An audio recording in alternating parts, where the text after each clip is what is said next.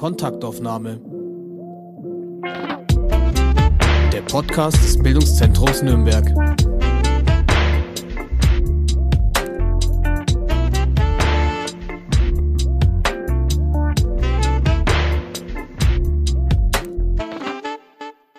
Hallo und herzlich willkommen zu einer neuen Kontaktaufnahme.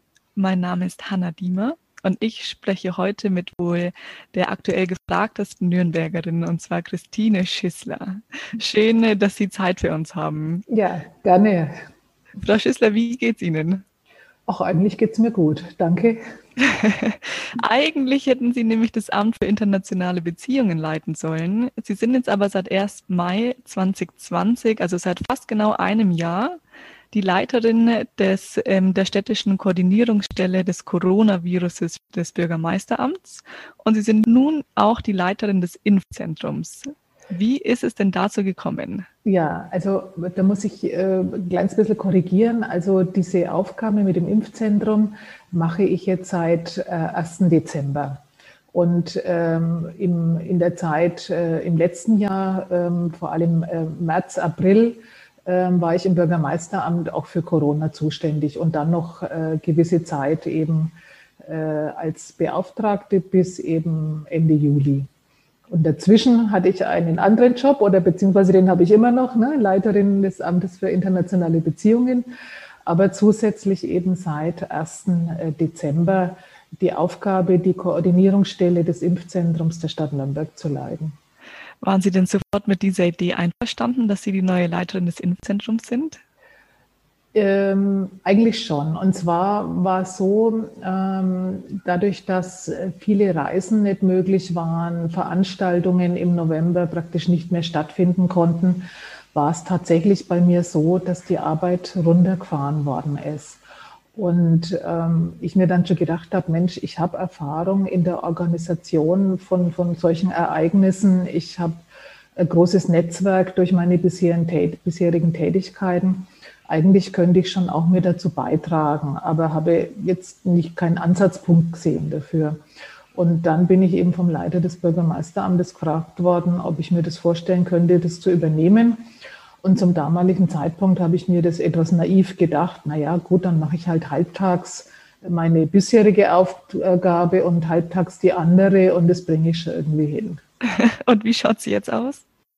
Also jetzt sind es fünf Monate und man muss sagen, 75 ähm, Prozent mindestens arbeite ich fürs Impfzentrum. Ich versuche mindestens 25 Prozent äh, fürs Amt für internationale Beziehungen zu arbeiten und natürlich äh, geht es ohne Überstunden auch nicht. Können Sie uns denn was erzählen über die Entstehung von dem Impfzentrum, wo Sie doch jetzt von Anfang an dabei waren? Also ganz von Anfang an war ich tatsächlich gar nicht dabei. Und zwar diese Aufgabe, dass die Gemeinden und Landkreise Impfzentren äh, einrichten, kam ja vom Freistaat. Und diese ganze Vorarbeit hat äh, eine Arbeitsgruppe bereits gemacht gehabt unter der Federführung der Feuerwehr. Also da ging es vor allem darum, dass Firmen ausgesucht werden, die das eigentliche Impfen für uns, für die Stadt Nürnberg übernehmen. Das war praktisch fast schon passiert. Also ich bin dann eingestiegen, als die letzten Vergabegespräche waren. Ähm, und dort sind dann zwei Firmen ausgesucht worden. Ähm, zum einen äh, eine Firma, die das äh, Impfzentrum in der Messehalle leitet äh, und betreut und eine Firma, die mobile Teams ähm, organisiert, um in, zum Beispiel in Seniorenheime zu gehen. Also zu dem Zeitpunkt bin ich dann eingestiegen und es war schon ziemlicher Crashkurs, weil ich natürlich vorher praktisch gar nicht dabei war und ich mich dann in das Ganze einarbeiten musste. Zum einen mich selbst und Unsere Koordinierungsstelle gab es eigentlich noch gar nicht. Mir war natürlich klar, dass wir ein paar Mitarbeiterinnen und Mitarbeiter brauchen, um das zu organisieren. Und da haben wir tatsächlich, ich glaube, innerhalb von drei Tagen haben wir dann äh, vier Leute gefunden, die dann noch mitgearbeitet haben. Ja, genauso wie ich natürlich reingeworfen worden in dieses Thema. Und wir haben dann uns ein bisschen aufgeteilt nach Schwerpunkten und jeder hat sich dann so reingewühlt in sein Thema. Und ich muss jetzt wirklich sagen, wir sind jetzt wirklich ein klasse Team, wo jeder seine Schwerpunkte hat, aber auch weiß, was die anderen tun und man sich gegenseitig unterstützt. Und es macht auch richtig Spaß. Was macht denn am meisten Spaß? Naja, dass man, äh, das Schöne ist, wenn, wenn man so ein, so ein Thema oder, ja, oder ein Problem hat, wo man verschiedene Personen und Einrichtungen dazu braucht und das nicht so lang dauert. Ne? Normalerweise muss man erst vieles diskutieren und abstimmen und äh, der Kämmerer muss noch zustimmen, dass es das Geld gibt. Und in dem Fall ist jedem klar, wir haben diese Zeit nicht und jeder ist bereit, sofort mitzumachen. Also jede Dienststelle, mit der wir zusammenarbeiten, hat sofort gesagt, klar, äh, das machen wir. Und, äh, und wenn es darum geht, was weiß ich, die Vergaben zu organisieren, da helfen alle mit. Oder vor kurzem war so, wir mussten neue dezentrale Impfstellen aufmachen. Da hat ein Kollege, da habe ich gesagt, Mensch, du, du, bist doch da, du kennst dich doch da aus, hilfst du uns? Und er klar. Und dann hat er innerhalb von einer Woche hat er drei Orte gehabt, ähm, wo er mit den Vermietern gesprochen hat, wo äh, was weiß ich, die, die, das, das, der Müll und die Einrichtung und was man halt alles so klären muss, das war innerhalb von einer Woche erledigt. Und das muss ich sagen, das sind so Sachen, die machen mir Spaß. Wenn man sagt, man, man koordiniert und alle ziehen an einem Strang und man hat schnell eine Lösung. Haben Sie jetzt da gerade diese neuen Impfzentren angesprochen, die jetzt für die sozial schwächere Bevölkerung da sein sollen? Nee, ähm, das war ähm, nochmal äh, Stufe vorher. Ähm, das ist auch so ein Zeichen. Ich erkläre es vielleicht mal kurz, wie das abgelaufen ist, wo man aber auch sieht, mit welchen Problemen wir immer im Impfzentrum oder in der Koordinierung konfrontiert waren. Also bei der Vergabe, die ich vorhin geschildert habe, ähm, ist festgelegt worden, dass im Impfzentrum 1000 Impfungen am Tag äh, durchgeführt werden sollen und die mobilen Teams sollen 1000 Impfungen durchführen. Das waren wahrscheinlich so die Vorgaben, die wir damals vom Ministerium erhalten haben. Im Februar kam dann plötzlich die Mitteilung aus dem Ministerium, dem Gesundheitsministerium, ja, also wenn wir jetzt plötzlich ganz viel Impfstoff irgendwann bekommen, dann brauchen wir viel mehr Kapazitäten bei euch schickt uns mal bis nächste Woche ein Konzept, wie ihr diese Kapazitäten verdoppeln könnt. Ähm, das heißt, wir mussten jetzt innerhalb kürzester Zeit uns überlegen, ja, wie macht man das? Ähm, wie viel können wir im Impfzentrum Kapazitäten machen und wie machen wir das mit den dezentralen Teams? Und äh, da ist relativ schnell klar geworden, wir können gar nicht in so viele Einrichtungen gehen, dass wir da 2000 Impfungen am Tag machen. Auch diese mobilen, dezentralen Teams brauchen ein paar Standorte, äh, wo sie Impfungen durchführen können. Und äh, deswegen haben wir gesagt, wir müssen jetzt auf die Schnelle noch so ein paar Orte haben, wo wir ähm, zumindest für zwei Monate oder so Impfungen durchführen können. Und der Kollege hat die eben relativ schnell gefunden. Und wir waren so kurz davor, alles fix zu machen. Und dann kam plötzlich so aus dem Ministerium, stopp mal, wir haben uns das anders überlegt, die Hausärzte steigen ja auch ein. Also diese Verdopplung, das, das vergesst mal wieder. Das heißt, es war ganz klar, wir müssen nicht verdoppeln, aber wir haben dann entschieden, äh, dass wir drei äh, Orte oder zwei, zwei bis drei Orte, dass wir die doch behalten ähm, und nützen sie jetzt tatsächlich für unsere mobilen Teams. Ähm, die gehen dann nicht mehr so äh, stark in die Institutionen, sondern wir holen die Institutionen zu uns. Also beispielsweise die dezentralen Teams hatten am Anfang die Aufgabe, in äh, Seniorenheime zu gehen und in Behinderteneinrichtungen. Und dann hatten wir die Aufgabe, in Schulen und Kindertagesstätten zu impfen. Und da haben wir aber festgestellt, das ist eigentlich viel zu, zu aufwendig von der Organisation her. Wir gehen nicht jetzt in, in jede Schule, sondern wir holen die Lehrkräfte und das Personal holen wir zu uns in den City Point und in die alte Kfz-Zulassung, wo wir jetzt diese beiden Einrichtungen haben. Und das ist dann viel einfacher zu organisieren. Und jetzt hat man quasi ganz frisch erst in den Nachrichten gehört, dass wir in Nürnberg quasi Projektstadt sind oder Pilotstadt für dieses Ziel der sozial Schwachen. Würden Sie das mal erklären, was da so die Idee dahinter ist? Ähm, naja, die, im Augenblick ist es so, wenn, wenn Sie eine Impfung haben möchten, dann ähm, gehen Sie in der Regel in das äh, Internetportal und melden sich an. Alternativ kann man sich auch telefonisch anmelden. Aber es ist trotzdem eine gewisse Hürde, die da ist. Ähm, man muss doch einiges ausfüllen über seine Erkrankungen, über seine berufliche Situation. Und ähm, wenn man vielleicht jetzt des Deutschen nicht hundertprozentig mächtig ist, dann, dann kann das schon eine Hürde darstellen, äh, dass man, dass man diese, diese Fragen alle beantworten kann. Und zudem ist vielleicht auch ähm, ja, so einfach der Gedanke an die Impfungen äh, auch nicht überall gleich vertreten, dass man sagt, jawohl, ich will sofort geimpft werden. Und deswegen haben wir uns äh, überlegt, wie können wir äh, den Menschen das Impfen noch erleichtern. Und da haben wir jetzt verschiedene äh, ja, Ansätze gefunden. Also das eine ist, dass wir nochmal ja, schriftlich was vorbereiten, wo das, wo das nochmal etwas äh, plausibel erläutert wird, wie funktioniert das Impfen und äh, wie funktioniert es im Speziellen in Nürnberg, welche Möglichkeiten gibt es da ähm, und das auch auf verschiedene Sprachen dann übersetzen wollen und äh, einfach in verschiedenen Einrichtungen verteilen wollen. Das ist so ein Thema. Dann das andere ist, dass wir sagen, wir wollen die Impfungen noch näher zu den Menschen bringen. Ähm, da fangen wir jetzt nächste Woche an, mit äh, den Impfungen bei den Tafeln. Das läuft sehr gut in der Vorbereitung mit dem Roten Kreuz. Das ist eben auch immer das Schöne, wenn man Organisationen dabei hat, die einfach solche ähm, ja, so, sowas gut organisieren können und äh, da sofort dabei sind und die, die Umsetzung begleiten. Ähm, deswegen ist es mit den Tafeln, kann das gut laufen. Dann werden wir nach den Pfingstferien mit der NORIS-Arbeit, der NOAA, Impfungen durchführen bei den Projekten, die die NOAA betreut. Und äh, dann sind weitere Planungen da, dass wir äh, vielleicht im Südstadtforum oder in anderen Einrichtungen in den Stadtteilen noch Impfungen anbieten. Da sind wir aber gerade noch dabei, das Konzept zu entwickeln. Jetzt habe ich in dem Zeitungsartikel gelesen, dass quasi andere Städte wie München und Augsburg das auch planen wollen aber das noch nicht funktioniert, weil das schwierig ist, die Menschen neu zu priorisieren.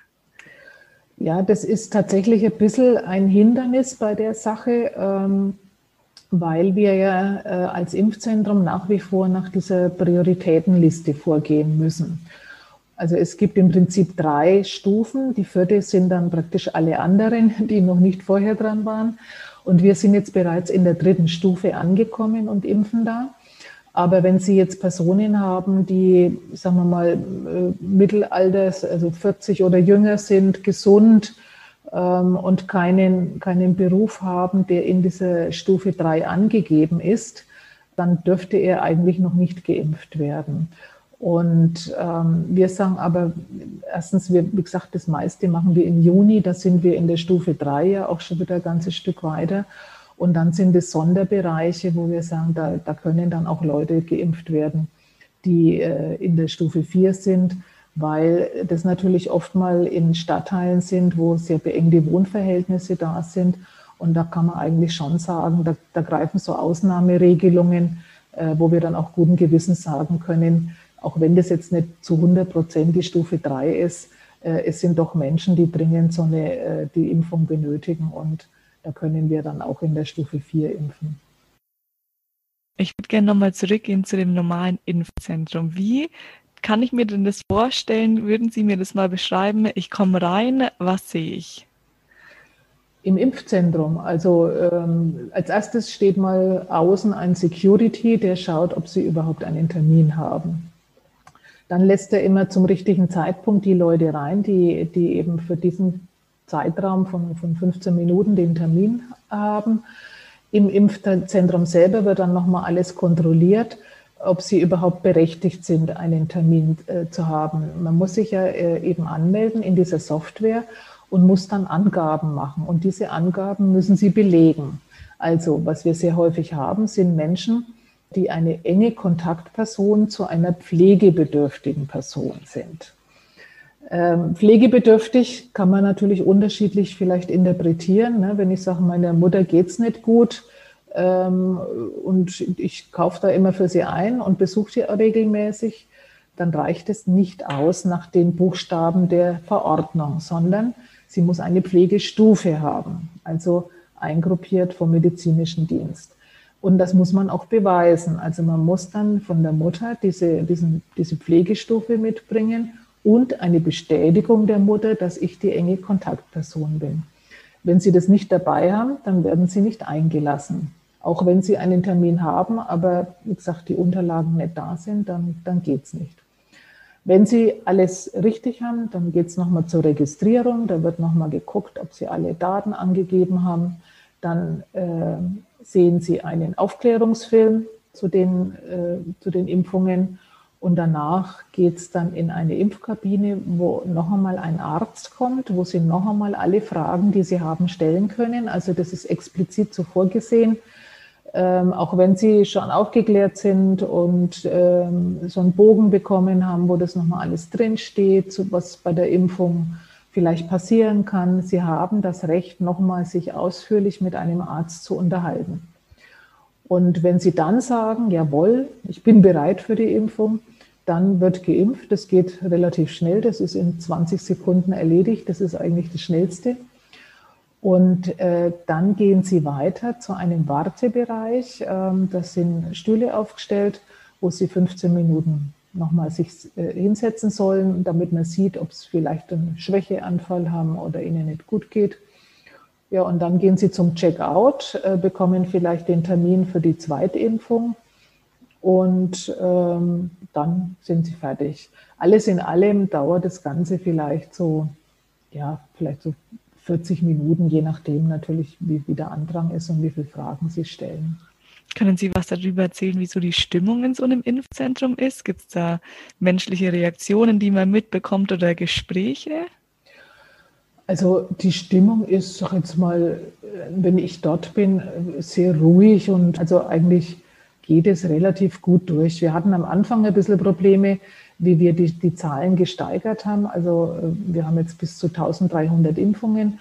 Und wie wir da begonnen haben mit 1300 Impfungen, was gerade in der Mittagszeit war schon lange Schlangen. Also da war es ein bisschen unruhiger. Aber inzwischen ist es gut eingespielt und äh, man muss auch nicht lang warten. Also es ist alles sehr ruhig. Also das einzig Problematische in der Regel ist am Eingangsbereich ähm, wo die Unterlagen geprüft werden. Und wenn jemand das eben nicht dabei hat oder nicht nachvollziehen kann, warum er das äh, mitbringen musste oder halt irgendwas nicht ganz so passt, da gibt es dann vielleicht manchmal Ärger. Ja. Und wer hilft denn jetzt im Nürnberger Impfzentrum? Also von anderen Städten hat man ja gehört, dass in Berlin zum Beispiel DJs arbeiten oder viele Personen aus dem Nachtleben.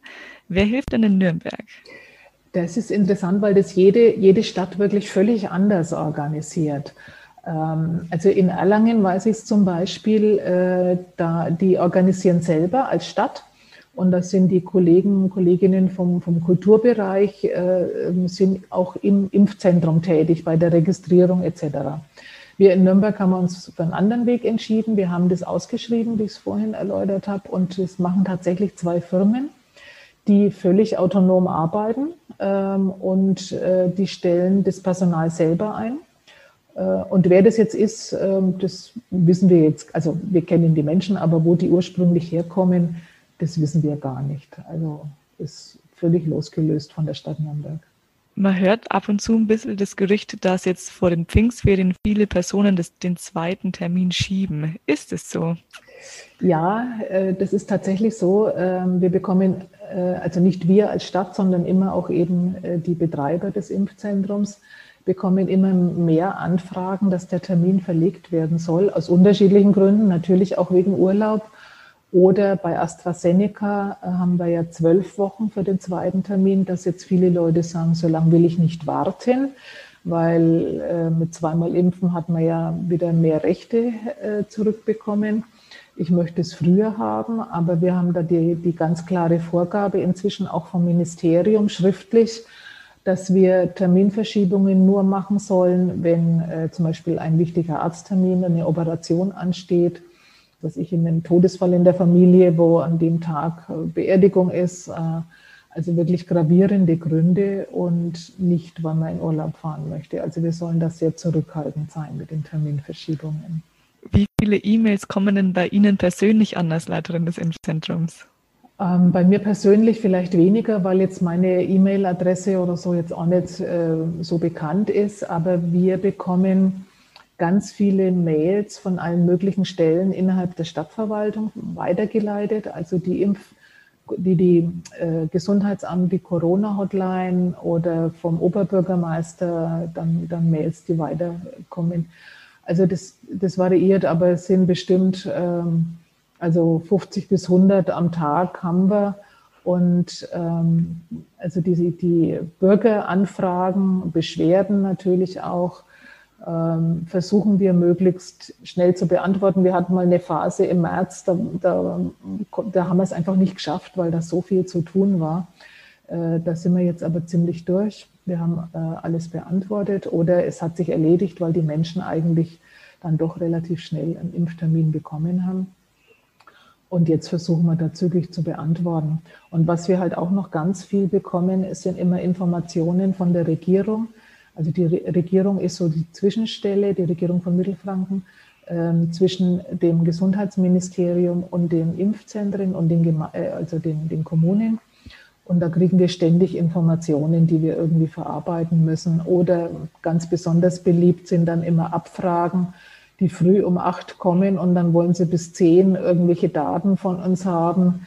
Äh, das ist, freut uns alle immer, wenn wir solche Mails sehen.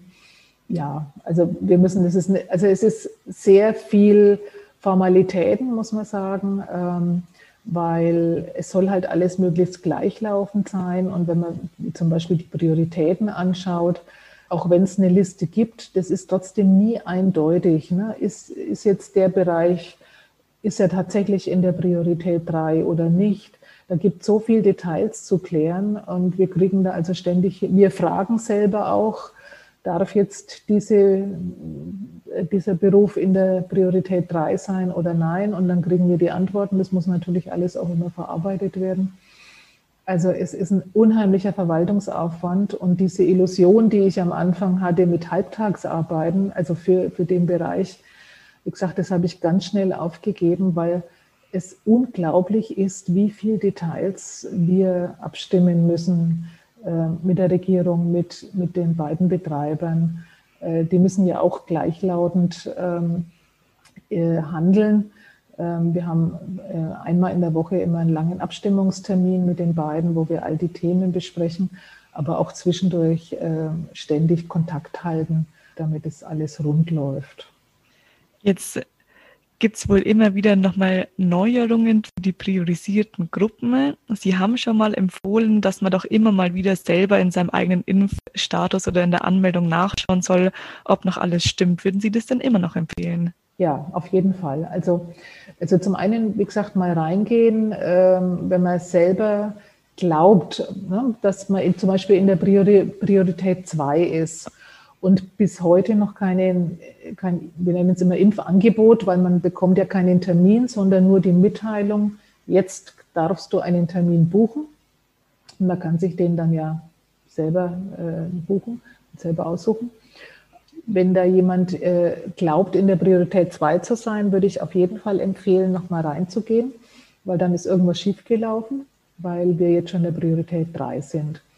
Und ansonsten lohnt sich wirklich mal reinzuschauen. Manchmal nützt es auch was, wenn man den Haken, den man gesetzt hat, einmal rausnimmt und wieder reinnimmt. Dann verändert sich auch manchmal die, Priori also die, die, die Einstufung innerhalb einer Priorisierung.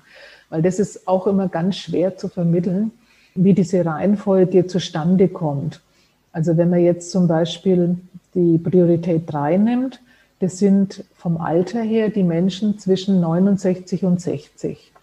Und diese Software funktioniert so, dass sie nach Alter die Menschen einstuft. Also wer, wer jetzt 69 ist, der bekommt jetzt schon eine Terminaufforderung. Wer 60 ist, kriegt die halt erst, wenn er an der Reihe ist vom Alter her. Wir haben jetzt aber zum Beispiel verschiedene Krankheiten in dieser, in dieser Stufe. Sagen wir mal Diabetes.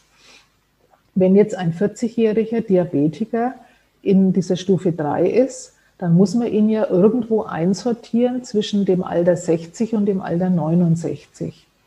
Und das passiert, äh, ich sage jetzt mal, durch Zufall oder durch einen irgendwie gearteten Algorithmus, den ich nicht nachvollziehen kann. Äh, das heißt also, dieser 40-jährige Diabetiker bekommt dann ein Alter zugewiesen. 63 oder so. Und wenn man den, den Haken rausnimmt und wieder setzt, dann ändert sich das manchmal.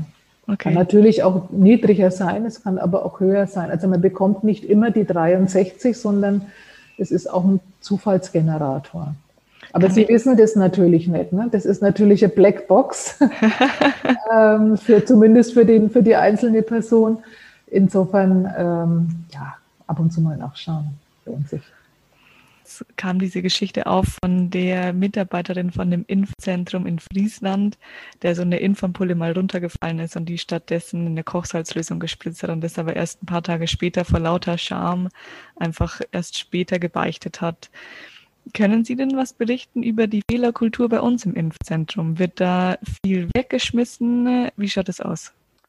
Also ich kann es nur hoffen, dass die Menschen sich trauen, das zu sagen, weil es wird niemandem der Kopf abgerissen, wenn er mal was runterfallen lässt.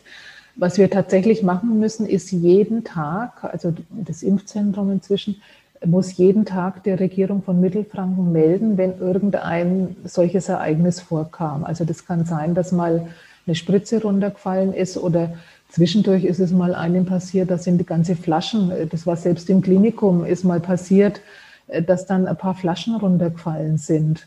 Äh, ja, mein Gott, das passiert halt. Ähm, und wir sollen es halt nur mitteilen, damit die Bescheid wissen. Und manchmal ist auch, ähm, dann ist mal, mal Schwebstoff Stoff in dem Fläschchen, das muss dann auch aussortiert werden. Also das müssen wir alles mitteilen. Und ähm, wenn jemandem was runterfällt, natürlich soll er das sofort wegschmeißen, weil äh, das bringt ja nichts, äh, das mit Kochsalz aufzufüllen, äh, mit Kochsalzlösung. Also ich hoffe, dass das nicht gemacht wird. Also ich gehe mal davon aus, ja. Und muss jetzt viel weggeschmissen werden, weil Personen nicht kommen zu einem Impftermin oder kann man das dann spontan vergeben? Also da bin ich mir sicher, dass das nicht gemacht wird, ähm, weil wir haben zum einen, ähm, also wenn Sie diese, diese Dosen von BioNTech, diese Fläschchen nehmen, da kann man normalerweise sechs, sechs ähm, Ampullen rausziehen. Man sollte am Abend natürlich jetzt nicht ganz viele Ampullen aufziehen, dass so viele übrig bleiben. Das heißt, die achten dann schon drauf im Impfzentrum, dass dann halt nur sechs aufgezogen werden. Und wenn dann tatsächlich nur noch drei kommen, hat man drei übrig oder vielleicht maximal fünf.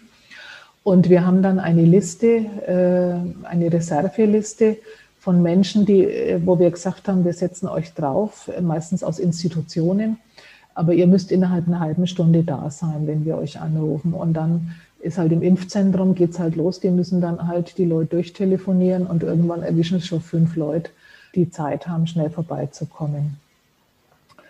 Ähm, bei, bei AstraZeneca kann man es, glaube ich, sogar zwischendurch im Kühlschrank lagern. Da ist es nicht ganz so problematisch. Bei BioNTech ist es dann immer der Dienstag, ist immer der spannende Tag weil wir bekommen zweimal in der Woche, bekommen wir die, die Fläschchen geliefert und die halten genau fünf Tage. Und es ist dann immer äh, Dienstag und Samstag. Und Dienstag ist besonders spannend, weil wir da immer eben die neue Lieferung erst kriegen. Ähm, und wir verplanen dann halt am Dienstag den Impfstoff, der dann auch weg muss. Und äh, da kann es dann schon mal sein, dass wir vielleicht einmal 20 oder 30 Leute brauchen, die kommen. Aber die haben sie bisher immer gefunden. Und insofern ist es kein Problem. Was tatsächlich weggeschmissen worden ist, aber ich glaube, das werden wir jetzt auch ändern können, das ist die sogenannte siebte Dosis. Manchmal, nicht immer, könnte man es schaffen, aus einer Flasche auch sieben Dosen oder, oder äh, Spritzen aufzuziehen. Das war aber bisher nicht so richtig von, von oder ist nach wie vor von BioNTech nicht äh, freigegeben. Äh, das ist ein, äh, also nicht ganz autorisiert, aber man könnte es verspritzen. Deswegen waren die Ärzte immer etwas zurückhaltend, was jetzt dann auch ähm, die Verantwortung betrifft. Aber eigentlich ist ja die sechste genauso gut wie die siebte. Es müssen halt äh, diese 30 Milliliter sein, die dann halt drin sind. Und da müssen wir das jetzt nochmal mit den Betreibern klären, dass wir diese siebte Dosis dann auch verimpfen können. Jetzt gibt es in Deutschland viel Diskussionen über Impfdrängler, das, was Sie vorher schon angesprochen haben, oder der Generationengerechtigkeit. Bekommen Sie denn da was mit von den Nürnberger Partnerstädten? Also ich spiele jetzt schon so langsam an auf Ihr Amt der internationalen Beziehungen. Wissen Sie denn, wie das in anderen Städten oder in anderen Ländern abläuft? Also wir wissen es, sagen wir mal, eher von Ländern. Ähm, natürlich äh, ganz speziell. Wir haben ja eine Partnerstadt in Israel. Und da ist ganz klar, dass schon äh, die meisten geimpft sind. Und ähm, in Frankreich haben wir es auch mitbekommen, dass da äh, doch einiges verimpft wird. In anderen Städten, äh, wie jetzt zum Beispiel, wenn ich jetzt, oder Atlanta, klar, ne, Amerika, da, da geht es gut voran. In anderen Städten jetzt wie San Carlos, Nicaragua, da wird äh, noch ganz wenig geimpft. Also Togo haben wir auch schon mitbekommen, dass doch einiges geimpft wird. Also wir haben da ja äh, zu, zu ein, zwei Städten in, in Afrika, in Togo, äh, engere Kontakte. Also da laufen die Impfungen auch an, aber natürlich lang nicht so weit wie jetzt äh, in Europa oder in, gar in Amerika. Was macht denn eigentlich dieses Amt für internationale Beziehungen eigentlich?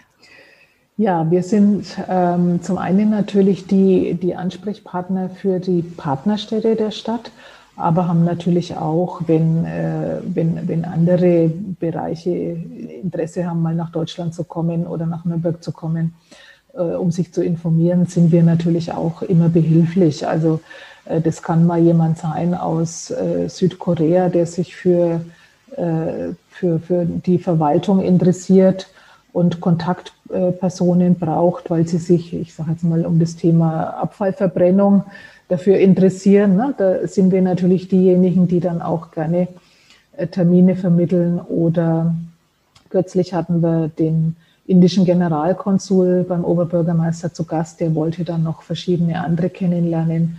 Da haben wir die, die Kontakte vermittelt. Oder dass wir natürlich auch, wenn der Oberbürgermeister eben sagt, ich habe mit diesem oder jenen aus äh, einem anderen Land jetzt einen Termin, informiert mich doch mal, wie ist denn da der Stand der Dinge zu irgendeinem Thema, dann recherchieren wir natürlich auch für ihn. Aber das sind, sagen wir mal, so Teilbereiche. Der Schwerpunkt sind unsere Partnerstädte. Jetzt gibt es ja Städtepartnerschaften und Städtefreundschaften. Was ist denn der Unterschied? Die Städtepartnerschaften haben einen richtigen Vertrag, einen Partnerschaftsvertrag, wo vorher auch der Stadtrat zugestimmt hat, jawohl, mit dieser Stadt möchten wir eine dauerhafte Städtepartnerschaft eingehen. Und die Oberbürgermeister oder Meisterinnen dieser beiden Städte haben dann einen äh, ja, Vertrag unterschrieben. Bei den befreundeten Städten ist es so, wir haben da genauso Kontakte, aber eben noch nicht oder, oder gar nicht, also auch vielleicht auch gar nicht beabsichtigt, diese offizielle Unterzeichnung. Man muss eigentlich sagen, wir von der Praxis her äh, sagen immer, es ist eigentlich kein, kein so großer Unterschied unbedingt. Das Entscheidende ist, eigentlich, ist eigentlich immer jeweils, wie aktiv sind die beiden Städte, wie aktiv ist, sind die Menschen in der Partnerstadt oder auch die Verwaltung oder der Oberbürgermeister oder die, die zuständigen Mitarbeiter wie aktiv sind die und wie viel Interesse ist bei uns. Und es kann also gut sein, dass wir eine befreundete Stadt haben, wo vielleicht einfach ganz viel Interesse da ist, wo viel mehr läuft als in einer offiziellen Partnerstadt, wo aber auch aus welchen Gründen auch immer gerade wenig läuft. Also wir unterstützen alle diese Städte ähm, und je mehr Interesse von der Bevölkerung da ist, desto schöner ist es natürlich. Jetzt haben Sie vorher schon äh, die Partnerstadt Hadera in Israel angesprochen. Jetzt ist ja in Israel, also in Jerusalem, gibt es aktuell große Ausschreitungen und viel Gewalt. Wird man denn da als Partnerstadt irgendwie besonders um Hilfe gefragt oder geht es da mehr wirklich um diesen freundschaftlichen Austausch, um so kulturelle Vielfalt? Oder geht es auch da tatsächlich um äh, Hilfe in Notsituationen? Es geht auch um Hilfe in Notsituationen, ganz klar. Ne? Also, wobei wir da oft auch von unserer Seite aus schon, schon unsere Unterstützung anbieten. Also es war, ähm, was war denn, Nizza war ein Ereignis im letzten Jahr, so ein Naturereignis, wo, wo einiges, ich glaube, das waren Überschwemmungen, wo wir dann sofort gesagt haben, äh, einen Brief geschrieben haben und gesagt haben, wenn ihr irgendwas braucht, dann sagt uns Bescheid. Es gab auch sogar einzelne Spenden, die wir dann weitergeleitet haben. Also äh, da sind wir immer bereit äh, zu unterstützen oder umgekehrt, äh, wenn eine Partnerstadt sagt, Mensch, wir könnten jetzt äh, eine Hilfe gebrauchen ähm, zum Beispiel im medizinischen Bereich oder äh, irgendwelche Gerätschaften, äh, dann versuchen wir das natürlich zu vermitteln. Wir haben da eine ganz gute Möglichkeit, auch ähm, finanzielle Mittel, zumindest für manche Städte, zu bekommen. Und zwar äh, ist es über das Bundesministerium für wirtschaftliche Zusammenarbeit und Entwicklung, also das sogenannte ja, früher Entwicklungshilfeministerium in Anführungsstrichen. Ähm, die haben vor einiger Zeit so, eine Institution damit beauftragt, die Kommunen zu beraten zum einen und Unterstützung zu leisten und Gelder auch an Kommunen weiterzugeben. Diese Organisation nennt sich Servicestelle Kommunen in der einen Welt. Und ähm, wir können dort Gelder beantragen für Partnerstädte in bestimmten Ländern, also eher im sogenannten globalen Süden nennt sich das jetzt. Also das könnte jetzt ähm, zum Beispiel Nablus ähm, in Palästina sein, es könnte eben Togo, auch Skopje in Nordmazedonien äh, haben wir Gelder beantragt, Kharkiv in der Ukraine, San Carlos in Nicaragua. Das sind, glaube ich, so die hauptsächlichen Städte, für, wo wir Gelder beantragen können. Und das haben wir auch für vieles dieser, dieser äh, Städte bereits gemacht. Unterschiedliche Themen, ganz spannende Themen, aber auch Corona. Also größere Themen hatten wir zum Beispiel in, äh, in San Carlos mit einem Klimaschutzprojekt wir hatten bei Skopje sind wir gerade dabei, das umzusetzen. Das hat sich ein bisschen verschoben wegen, wegen Corona. Ich finde es ein ganz spannendes Projekt und zwar Schornsteinfegerausbildung. Also es hat sich gezeigt in Skopje, äh, die haben ein ganz großes Problem mit der Luftverschmutzung, weil sehr viel mit Holz und Kohle geheizt wird, aber scheinbar so das System der Schornsteinfeger nicht so bekannt ist. Und ähm, wir haben jetzt eine Kooperation mit der Schornsteinfegerinnung in, in Nürnberg und Skopje, wo die Idee ist, dass äh, Menschen aus Skopje zu uns kommen und da eine Fortbildung bekommen bei, bei den Schornsteinfegern und gleichzeitig in Skopje ja, ein bisschen Werbung gemacht wird bei den Menschen, die mit Kohle und Holz äh, eben den Ofen betreiben, dass sie auch einen Schornsteinfeger beauftragen. Und das ist jetzt so ein Projekt, was wir gerade versuchen umzusetzen, wie gesagt, durch Corona und, und den fehlenden Möglichkeiten, dass die Menschen hierher kommen können. Es ist natürlich ein bisschen in Stocken geraten, aber wir hoffen, dass wir das dann bald umsetzen können. Merken Sie denn was von den äh, politischen Verhältnissen jetzt zwischen den Ländern direkt in der Arbeit mit den Partnerstädten? Also wenn man jetzt zum Beispiel die deutsch-polnische Beziehung hernimmt, die ja gerade ein bisschen angespannt ist, aber wir ja eine sehr intensive Zusammenarbeit eigentlich mit unserer polnischen Nachbarstadt haben. Merkt man da was in der Arbeit? Ja, das merkt man natürlich ganz klar. Ne? Also ähm, Gerade ähm, die, äh, die Bürgermeister sind ja oft gehalten, dann auch die Politik des Landes zu vertreten. Äh, das ist nicht in jedem Land so, ne? aber durchaus in manchen. Das heißt, du bekommst dann natürlich da auch die Stimmungslage, äh, die nationale Stimmungslage mit. Ganz konkret bei Krakau ist es ein bisschen anders. Also da haben wir, ich sage jetzt mal den Vorteil, dass die äh, die Verwaltung bzw. die Stadtspitze in Krakau sehr fortschrittlich ist und äh, wir zum Beispiel bei der Frage der äh, also Homosexualität, das werden wir auch immer wieder aufgefordert, praktisch der Stadt gegenüber Stellung zu nehmen. Das tun wir gerne, weil die genau, also eigentlich auch das unterstützen, die Regenbogenflagge raushängen und ähm, also da sehr offen sind für das Thema. Und insofern wir eigentlich dann eher dem Bürgermeister den Rücken stärken mit unseren Schreiben. Wenn das eine andere Kommune wäre, wäre es natürlich schwieriger. Ne? Und natürlich wird es auch immer wieder äh, Partnerstädte geben, wo die politische Lage sehr konservativ ist oder sehr konträr zu unserem Thema und wo wir eigentlich sagen, wir wollen trotzdem den Kontakt aufrechterhalten. Also wir wehren uns dagegen, wenn dann äh, Forderungen kommen, beendet die Städtepartnerschaft, weil wir sagen, genau das ist eigentlich wichtig, dass wir den Kontakt auf ganz niedriger Ebene aufrechterhalten, dass sich Bürgerinnen und Bürger, vielleicht auch mal Jugendgruppen treffen können, die dann auf einer ganz anderen Ebene miteinander reden können und da vielleicht auch mitkriegen, wie es in einem anderen Land läuft und da vielleicht auch andere Meinungen dann auch mitbekommen und da vielleicht sogar eine Basis schaffen können für so ein, ja, ja, vielleicht eine Öffnung in so einem, in einem bestimmten Thema. Wir können jetzt nicht die Welt bewegen, das ist uns auch klar, aber sagen wir mal, auf einem gewissen Niveau können wir einfach den Kontakt aufrechterhalten als Basis für weitere Gespräche. Wie ist es denn gewesen, dieses Amt zu übernehmen, das ja für internationale Kontakte steht, aber ja gerade keine direkten Kontakte möglich sind? Wie war die, diese Situation für Sie? Naja, ähm, es hätte besser sein können, es hätte bessere Zeit sein können, das ist klar.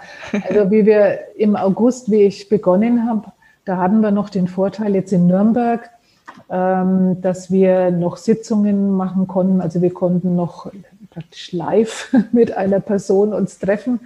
Und für mich war es ja am Anfang auch wichtig, einfach ähm, Personen und Organisationen kennenzulernen. Wir haben eigentlich nahezu zu jeder Stadt einen Partnerschaftsverein. Das heißt, ich bin dann oft mal zu einer Sitzung gegangen von dem Verein, um mich vorzustellen oder auch um die Themen kennenzulernen oder mit Organisationen, äh, CVJM, Kirchen, äh, politische Organisationen, einfach mal Gespräche zu führen, um, um zu wissen, was, was für Interessen sind da. Jugendarbeit, ne, ganz klar. Und ähm, das heißt, da hatte ich eigentlich schon noch die Möglichkeit, äh, im Herbst mich ganz gut einzuarbeiten. Zu den Partnerstädten natürlich dann, sagen wir mal, durch, dadurch, dass alle Städte jetzt verstärkt mit Online-Medien gelernt haben, jetzt umzugehen, war das eigentlich fast ein bisschen der Vorteil auch, weil ich meine, wir haben in Nürnberg auch nie Teams benutzt vorher. Ne? Also wir hatten es, ich weiß, ähm, im, im, im ja, wann war so, im Frühjahr, Frühsommer ist bei uns überall Teams eingerichtet worden, aber genutzt hat es ehrlicherweise kaum jemand. Das kam dann erst so richtig im, würde sagen, Oktober auf, wo man dann wirklich sich nicht mehr so treffen durfte. Und das haben wir auch in den Partnerstädten gemerkt, dass da viel mehr online ging. Und das heißt, ich konnte jetzt mit Nizza zum Beispiel, haben wir jetzt ein paar Mal Kontakt gehabt, wo ich sage, ich, dann, ich, ich konnte dann halt die Personen online kennenlernen. Das hat natürlich lang nicht die Qualität, wenn man sich persönlich kennenlernt, aber immerhin ein bisschen was geht. Und ähm, wir haben auch inzwischen einiges an Online-Formaten aufgebaut. Das macht weniger ich als meine Kolleginnen und Kollegen, die mit den Partnerstädten ja den intensiven Kontakt haben. Und wenn man sich das Burns Supper anschaut, das war schon klasse, was, was da auf die Beine gestellt worden sind. Also muss man vielleicht erklären, Burns Supper ist ein Fest, was immer im Januar stattfindet. Und zwar ist es ein, ein Dichter, ein sehr bekannter in Glasgow. Und da gibt es ein traditionelles Fest, was ganz, ja, also sehr äh, strikt abläuft. Also das hat so eine ganz klare Regel. Also es gibt was zu essen, man muss immer ständig Whisky trinken und es werden Reden gehalten ähm, auf die Frauen, auf die Männer und äh, dann gibt's noch äh, Kaylee-Tanz mit wunderbarer schottischer Musik. Und äh, das haben wir alles versucht halt online zu machen, ne? dass diese Reden ganz kurz online und dann gab es sogar eine Einführung in die Tanzschritte. Also wenn man zu zweit zu Hause war, konnte man diesen Tanz mitmachen. Und so versuchen wir halt Informationen auch weiterzumachen, also sowohl was jetzt so kulturell ist, aber auch viele Infoveranstaltungen, einiges zum Thema Afrika. Nizza ist sehr aktiv, also sind einige Städte, wo wir durchaus was anbieten. Waren Sie denn schon in den meisten von unseren Partnerstädten? Nee, leider, leider gar nicht. Also was ich sehr gut kenne, ist San Carlos, weil ähm, da schließt sich mein beruflicher Kreis fast ein bisschen. Meine allererste Stelle hatte ich beim Verein zur Förderung der Städtepartnerschaft Nürnberg-San Carlos. Und insofern, da bin ich treu geblieben. Also da war ich über die ganzen Jahre, war ich auch immer wieder in San Carlos und habe auch diese Partnerschaft sozusagen als Privatperson immer mit begleitet. Also äh, den Bereich kenne ich. Äh, Cordoba war ich mehrmals, eine wunderschöne Stadt äh, in Spanien. Aber ich glaube, alle anderen kenne ich nicht. Gut, Prag kennt man als äh, Besucherin noch. Ähm, und ja, das vermisse ich jetzt schon ein bisschen, dass ich wenigstens die, die europäischen Städte wie Nizza oder Krakau, wo man ja eigentlich relativ schnell und einfach hinkommen könnte, ähm, das äh, habe ich gedacht, das schaffe ich vielleicht noch, aber hat leider nicht geklappt. insofern muss man mal sehen, was so ab Herbst, ab Sommer wieder möglich ist. Und dann hoffe ich natürlich, dass ich die Partnerstädte auch direkt kennenlerne, weil es ist einfach was anderes, wenn man diese Stadt ja, durchläuft und die Menschen kennenlernt und so ein bisschen einfach alles aufnehmen kann. Da freue ich mich schon drauf. Das glaube ich. Jetzt sind ja nicht nur die Partnerstädte und die Freundschaften ein Teil von dem Amt für internationale Beziehungen, sondern ja zum Beispiel auch der Nürnberger Menschenrechtspreis. Weiß man denn schon, wer der oder die Preisträgerin sein wird? Äh, das weiß man, aber das macht das Menschenrechtsbüro. Äh, insofern, äh, da sind wir bei der Auswahl jetzt nicht beteiligt. Aber es ist eine aktive uigurische Frau, die den Menschenrechtspreis verliehen bekommt. Und zum Beispiel gibt es auch als äh, Zusammenarbeit zwischen uns, also dem Bildungszentrum im Bildungscampus und dem Amt für internationale Beziehungen gibt es zum Beispiel das Hermann-Klesten-Stipendium. Der Hermann Klestes war ein ganz berühmter Literat und ist also Ehrenbürger der Stadt Nürnberg und nachdem ist dieses Stipendium benannt. Und da werden regelmäßig Autorinnen und Autoren von den Partnerstädten eben nach Nürnberg eingeladen und wieder zurückgeladen. Dieses Jahr findet es so ein bisschen auf dem Textualienmarkt statt im Rahmen der Nürnberger Texttage. Da wird eine ähm, gestreamte Podiumsdiskussion stattfinden und zwar zum Thema Übersetzen. Und hier wird auch eine Stipendiatin teilnehmen und zwar Frau Pobrowska, die deutsche Literatur ins Polnische übersetzt.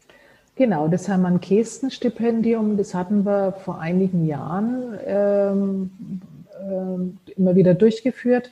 Wir haben jetzt zwischenzeitlich mal ein bisschen Pause gemacht, aber für dieses Jahr ist es geplant. Ähm, und eben diesmal mit dem Schwerpunkt Menschen, die äh, Literatur erstellen und übersetzen, weil das ist ja auch eine gewisse Kunst, haben wir in diesem Jahr ja immer wieder erfahren, äh, dass man auch richtig übersetzt und die richtigen Übersetzerinnen dazu hat und Übersetzer. Und da wollen wir Tandems zusammenspannen aus Partnerstädten. Wir hatten gehofft, dass es, dass es live sein kann. Das wird wohl jetzt erstmal nicht sein, sondern eher online. Aber vielleicht schaffen wir es noch, äh, das äh, bei passender Gelegenheiten auch live nachzuholen, weil das ist natürlich immer was anderes, wenn die Personen sich dann persönlich kennenlernen. Auf welche Projekte freuen Sie sich denn besonders, die jetzt in Zukunft stattfinden sollen? Also ähm, generell äh, alles, was so mit, sagen wir mal, Jugend, jugendlichen Jugendaustausch zu tun hat, weil sozusagen ich selber bin zu den Partnerschaften durch einen Jugendaustausch gekommen und wo, wo einfach ähm, so viel ja, so viel zu lernen ist gegenseitig und also gar nicht so, dass, dass, die, dass die eben von uns lernen, sondern wir lernen genauso viel aus diesen Partnerstädten und nehmen so viel mit. Insofern würde ich mich echt freuen, wenn wir die, den Jugendaustausch, den es schon gibt oder auch noch zukünftig noch verstärken möchten, wenn wir das wieder äh, ja, umsetzen können. Das Thema Nachhaltigkeit ist uns ein ganz wichtiges. Also wir arbeiten auch mit den SDGs äh, und versuchen das noch äh, mit den Partnerstädten, aber auch in, in, in der Stadtverwaltung noch verstärkt ja, zu thematisieren, dass wir da einfach diese Themen uns, uns noch anschauen und wenn wir einen Austausch machen, auch zum Beispiel mit Jugendlichen, dass das noch stärker thematisch erfolgen kann. Ja, und ansonsten freue ich mich natürlich wirklich, äh, entweder Menschen hier bei uns begrüßen zu dürfen, die aus den Partnerstädten kommen, oder auch mal in die eine oder andere Stadt eben selber fahren zu können. Sie sind jetzt fast 26 Jahre lang bei der Stadt Nürnberg. Ich habe gelesen, dass Sie 1995 als persönliche Mitarbeiterin vom dritten Bürgermeister quasi eingestiegen sind, dann mit zum Krankenhausreferenten gegangen sind. Irgendwann waren Sie dann mal beim Stadtkämmerer, dann beim Oberbürgermeister und dann waren Sie irgendwann die Leiterin vom Oberbürgermeisteramt. Sie kennen die Stadt, glaube ich, ziemlich gut. Gibt es denn trotzdem immer mal wieder was, das Sie neu entdecken? Äh, immer wieder. Also ich war ähm, 18 Jahre im Bürgermeisteramt und ähm, wir wussten da zum Beispiel immer wieder, wir, es kamen ja immer viele Zuschriften oder ähm, Anfragen, irgendwas und wir mussten dann immer schauen, wer ist denn da eigentlich zuständig. Und immer wieder haben wir gesagt, was, das, das gibt es auch und sowas machen wir auch bei der Stadt. Oder Fragen, wo ich sage, wo man dann immer gesagt hat, keine Ahnung, wer da eigentlich in einer Stadtverwaltung solche Themen bearbeitet. Also nee, das gibt immer wieder neue Sachen, die man wirklich noch nicht gehört hat oder noch nicht gesehen hat. Und äh, auch jetzt so beim, beim Amt für internationale Beziehungen, wenn wir sagen, wir wollen mehr Jugendarbeit machen und so, und dann hört man sich ein bisschen um und bekommt dann mit, wer eigentlich alles an dem Thema arbeitet, äh, dann ist das immer eine positive Überraschung. Und andererseits auch immer so ein Zeichen, dass man doch noch in der Vernetzung durchaus mehr machen kann, weil wenn man einfach voneinander weiß, dann, äh, dann kann man sich vielleicht gegenseitig unterstützen oder gemeinsam mal ein Projekt durchführen. Also da glaube ich, da lernt man nie aus, wer in der Stadtverwaltung alles noch an tollen Projekten arbeitet, die man vielleicht noch gar nicht kennt. Wie kann ich mich denn jetzt als Bürgerin an so internationalen Beziehungen beteiligen? Also wenn ich jetzt das Podcast gehört habe und mir gedacht habe, wow, das hört sich alles super spannend an, wie kann ich denn selber aktiv werden? Also wenn man, wo man auf jeden Fall aktiv werden kann, wenn man das so möchte, ist in den Partnerschaftsvereinen, weil das ist natürlich so die bürgerschaftliche Bewegung, wo jede Person sich engagieren kann. Und wir haben, wie gesagt, fast zu, eigentlich zu jeder Partnerstadt gibt es Vereine, die einen vielleicht ein bisschen mehr, die anderen etwas weniger aktiv. Also das würde ich auf jeden Fall empfehlen, wenn man sagt, man interessiert sich vielleicht für ein bestimmtes Land, Sprache oder Stadt. Dann haben wir natürlich man kann sich bei uns melden, ähm, wenn man sagt, ich will informiert werden, wenn ihr Veranstaltungen zu einem bestimmten Thema macht, dann schicken wir immer Rundmails raus oder auf unserer Internetseite äh, kann man sich informieren, was für Veranstaltungen aktuell stattfinden ähm, oder auf Facebook äh, bei Nürnberg International uns folgen, dann bekommt man auch immer die aktuellen Informationen. Und wenn es wieder möglich ist, bieten wir auch immer zusammen mit Reisebüros Bürgerreisen an.